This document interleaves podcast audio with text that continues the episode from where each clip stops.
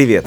Вы забрели на подкаст «Важная птица» – неформальный путеводитель по Черноголовке и ее окрестностям для тех, кто хочет разглядеть за известным брендом намного больше – Хотите узнать о родном городе? Планируете путешествие по России или просто удивить друзей за стаканчиком вкусного лимонада? Тогда вы точно свернули туда. Располагайтесь поудобнее. Мы начинаем наше путешествие. Сопровождать нас в нем будут экскурсоводы клуба «Ходим-бродим по Черноголовке». В выпусках вы услышите творческих людей, которые любят свою малую родину, хотят продвигать современное искусство и создавать новые социальные площадки по всей России. Я знаю, город будет. Я знаю, саду цвесть. Эти строчки Владимир Маяковский написал в 1929 году о сибирском Кузнецке. Но, возможно, проживи он на 30 лет больше, посвятить их с легкостью можно было бы подмосковной Черноголовке. Ведь именно ее вскоре назовут Наукоградом среди озер. Но обо всем по порядку. Сегодня будем разбираться, как складывался облик города с таким красивым названием, когда Черноголовка появилась на карте, почему буквально за 10 лет ее население выросло более чем в 30 раз и о чем с радостью расскажут каменные дома, если к ним приглядеться чуть получше. Первое официальное упоминание о деревне Черноголовка встречается в 1710 году, однако люди живут в волости Черноголовль уже почти 7 веков. Об этом говорит завещание великого князя московского Ивана Калиты, которое историки датируют 1339 годом. Версий, откуда взялось такое причудливое название, много, однако у экскурсоводов есть любимая. Сейчас мы произносим черноголовка, а раньше черноголовль. Видимо, название произошло от нескольких слов, в частности ловля и что-то черное. В старину черным зверем называли лосей, ведь старики говорили, тайге нельзя называть зверей по именам. Они это услышат, испугаются и никогда не покажутся охотнику на глаза. Профессиональные сибирские охотники и до сих пор называют лося черным зверем. В пользу этой версии говорит еще и вот какой факт. Раньше мех делился на черный, лисы, зайцы, белки, лоси и красный, песец и куница. А в наших болотистых местах обитали звери с черным мехом. Во времена Российской империи Черноголовка оставалась деревней на 20-30 дворов. Например, по данным от 1899 года, там жило чуть больше 200 человек. А вот уже согласно советским переписям населения середины 60-х годов насчитывалось порядка 15 тысяч людей. Дело в том, что в 1956 году началось большое строительство филиала Института химической физики. Разумеется, научным работникам, инженерам, лаборантам и рабочим нужно было где-то жить, поэтому рядом с институтом начал разрастаться поселок. Его устройством занимался член-корреспондент Российской академии наук Федор Дубовицкий. Проектированием занималась ГИПРОНИИ РАН, головной проектный и научно-исследовательский институт Российской академии наук. На генплане будущий город был разделен на два микрорайона а и Б. Строительство началось с микрорайона А, который считается историческим центром Черноголовки. Возьму на себя смелость и назову архитектуру нашего города черноголовский функционализм, что можно отнести к многоквартирным домам и к социальным объектам. Однако Черноголовка не похожа на обычный город, который стихийно вырос вокруг крупного предприятия, каких немало в нашей стране. И это произошло благодаря нескольким основным принципам строительства, учтенным в генеральном плане. Во-первых, жилую часть города и научные корпуса лаборатории строили на удалении друг от друга, чтобы с одной стороны они были в пешей доступности, а с другой стороны их разделял бы лес. Во-вторых, научный центр планировался как город-сад с большим количеством зеленых насаждений, тротуаров и зон для отдыха, прогулок и занятий спортом. В-третьих, сооружения, обеспечивающие отопление города, очистку и подачу воды, вынесли в отдельную зону. Наконец, Николай Семенов и Федор Дубовицкий, отцы-основатели Черноголовки, с уважением отнеслись к истории места. Так, главная улица города, Институтский проспект, прошла там же, где раньше был Старомынский тракт. Это одна из старейших сухопутных дорог в России. По генплану города проспект делит его на более ранний микрорайон А и более поздний микрорайон Б. Решение о создании научно-исследовательского полигона в Черноголовке для Института химической физики приняли 28 февраля 1956 а уже в мае этого года началось строительство на улице Первой. И улица Первая, и ее первое здание, они одни из самых красивых в нашем городе.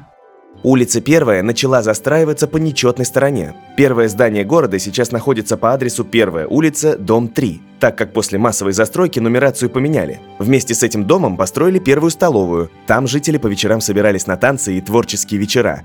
И первую гостиницу. Здание гостиницы жители до сих пор считают самым красивым в городе. А вот дом по адресу улица 1, закончили строить только в 1959 году. Он может похвастаться тем, что в нем открылась первая поликлиника. Позже в городе стали появляться необходимые для жизни гастроном, булочная, овощной, кулинария, хозтовары и промтовары.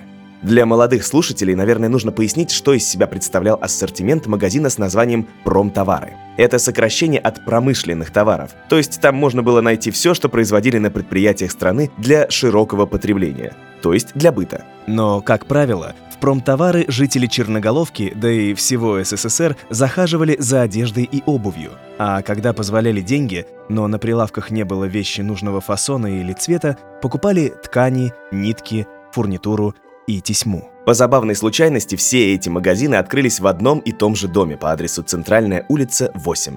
В 80-е черноголовцы назовут здание «Три поросенка». Важно сказать, что городской фольклор не только сохранился до сих пор, но и стал частью брендов. Так, например, в доме с забавным именем появилось кафе «Нуф-Нуф» по имени одного из братцев поросят. В город съезжались преимущественно молодые специалисты, и в скором времени появилась острая потребность в детском садике. Он появился уже в 1960 году по личному распоряжению Федора Дубовицкого. А спустя еще год – школа-интернат, где могли учиться и жить дети из соседних деревень. Учителями там работали ученые практики.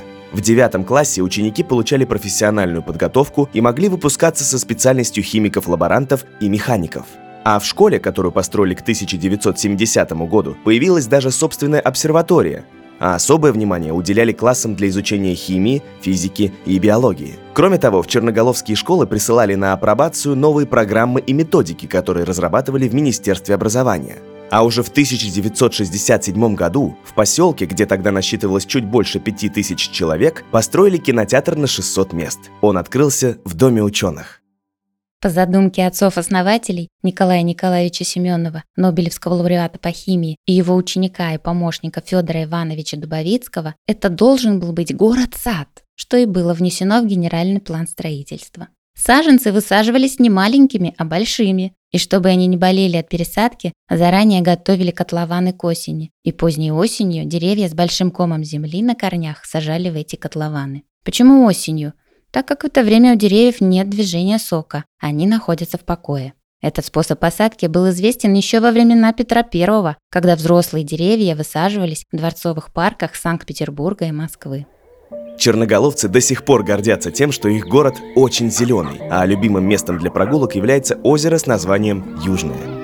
Правда, озеро это не природное. Оно появилось во время намывки песка для строительства Наукограда. Позже берега Южного благоустроили, сделали там зоны для прогулок, спортивные площадки, бассейн под открытым небом на 50 метров, место для моржевания, вышку для прыжков в воду и, конечно, песчаный пляж с детским входом в воду.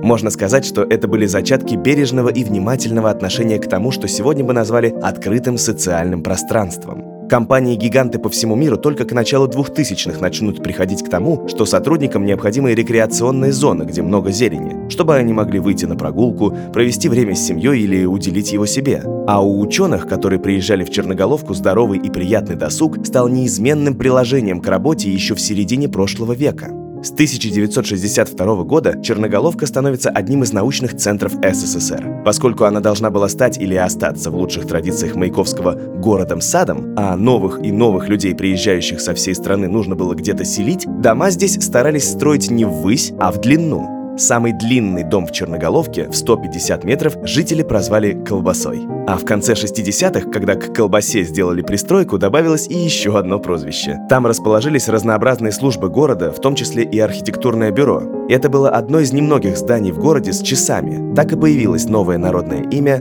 «Под часами». До сих пор мало кто из жителей Черноголовки вспомнит адрес этих домов. Зато если сказать «встречаемся под часами», вы точно найдете своего спутника в нужном месте у дома номер 8 на Институтском проспекте. Федор Добовицкий согласовал строительство в городе четырех и трехэтажных домов вместо пятиэтажных, чтобы будущим жителям было не так тяжело подниматься наверх. Ведь дома строились без лифтов. Но жизнь менялась, и менялось отношение к высотности зданий. Когда в городе в 1964 году построили первые три каменных девятиэтажных дома с лифтами, это было что-то необычное. Дома были сделаны по дорогому для того времени проекту. Такие дома стоят на Комсомольском проспекте. Дорогие, потому что в них был и лифт, и отдельный мусоропровод. Мальчишки города бегали кататься на лифтах, а выпускники школы поднимались на крышу, чтобы встретить первый взрослый рассвет. В народе дома назвали «Три богатыря». Они и правда стоят, как три сказочных великана. Поскольку высотная застройка была в Черноголовке редкостью, жители придумывали необычным домам прозвища. Помимо трех богатырей, высокий дом с необычными углами по бокам крыши прозвали «пакетом с молоком», а комплекс из двух красных многоэтажных домов гостиница и общежитие на школьном бульваре красными башнями. По проекту архитектора Владимира Бессонова в них должны были расположиться двухуровневые комнаты с винтовыми лестницами. Но столь экстравагантное решение не согласовали, ведь они могли немного ослабить здание. В 1977 году случилось землетрясение. Колебания, к счастью, были небольшими, но заставили всех поволноваться. Архитектор Владимир Бессонов рассказывает. Уехал однажды из Черноголовки навестить родных. И, узнав о землетрясении, ожидал застать на месте башен руины. Но все уцелело и осталось невредимым.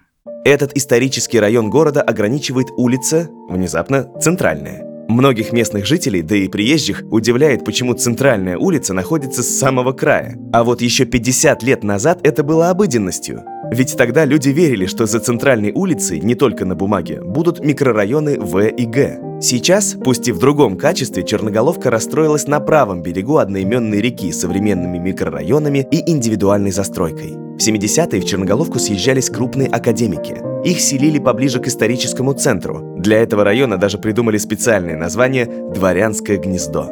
Там же появились первые коттеджи, прообразы таунхаусов. Проектировались они с учетом опыта финского и балтийского строительства. Чтобы воплотить такую застройку в жизнь, 50 архитекторов головного проектного и научно-исследовательского института специально изучили опыт строительства и отделки поселков городского типа на севере Европы. Так случилось, что из-за подготовки к Олимпиаде все гражданские объекты в Черноголовке заморозили, ведь строители перебросили на олимпийские объекты, а после не вернули обратно и черноголовцам пришлось взять инициативу в свои руки. Так, в 1985 году в городе начали строить первый МЖК – молодежный жилой комплекс. Идея его постройки возникла у сотрудников Института промышленных технологий и машиностроения Евгении Береговой и Сергея Хлопинского. Сначала было сложно. Непонятно, кто должен дать добро и помочь с финансированием. Комсомольская организация молодых энтузиастов поддержала, но никакими деньгами не располагала. А в профкоме института идею не одобрили, ведь было не совсем ясно, на каком основании внеочередники будут получать жилье, хоть и построенное своими руками.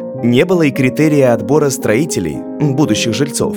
Нужно было решить и вопросы проектирования, возможности обучения будущих строителей рабочим специальностям и выбрать, кто будет руководить строительством.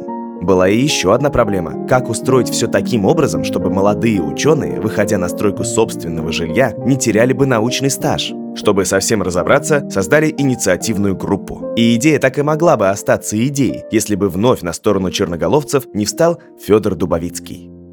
Нельзя сказать, что был большой конкурс на участие в строительстве. Правком настаивал, что в первую очередь должны быть отправлены на стройку первоочередники, а те, в свою очередь, не понимали, почему, отработав в институте достаточное количество лет, им еще надо выходить на стройку. Люди правильно считали, что им должны предоставить жилье за их квалифицированную профессиональную работу. Списки согласовывали и в правкоме, и в порткоме, и в жилищном отделе Ногинского исполкома. Первый отряд насчитывал 60 человек. 1 июня 1985 года этот отряд вышел на стройку. Сначала подготавливали фундамент местного недостроя к большой работе. Убирали мусор, завозили стройматериал. Одновременно ученые получали необходимые новые навыки и становились каменщиками, стропольщиками и плотниками-бетонщиками. Правда, некоторый опыт был у ребят еще со стройотрядов. И в скором времени на Институтском проспекте, дом 3, появился первый МЖК. Евгения Береговая, одна из авторов идеи строительства комплекса, живет там и сегодня. Сегодняшняя Черноголовка – это всего 2 квадратных километра в лесу. И несмотря на сложную транспортную доступность, цены на жилье тут одни из самых высоких в Подмосковье. Академическая атмосфера, спокойствие и природа притягивают сюда понимающих людей. Таких городов в стране наперечет. И как увлеченный ученый выделяется из толпы, так из общей массы городов выделяется и маленькая Черноголовка. Это был первый эпизод подкаста «Важная птица». Если вам и дальше интересно слушать рассказы о черноголовке, которые не прочтешь в туристических приложениях, подписывайтесь на проект на всех подкаст-площадках. Мы будем благодарны за комментарии и оценки, ведь они позволят большему числу людей узнать, насколько удивительными могут быть привычные и родные места.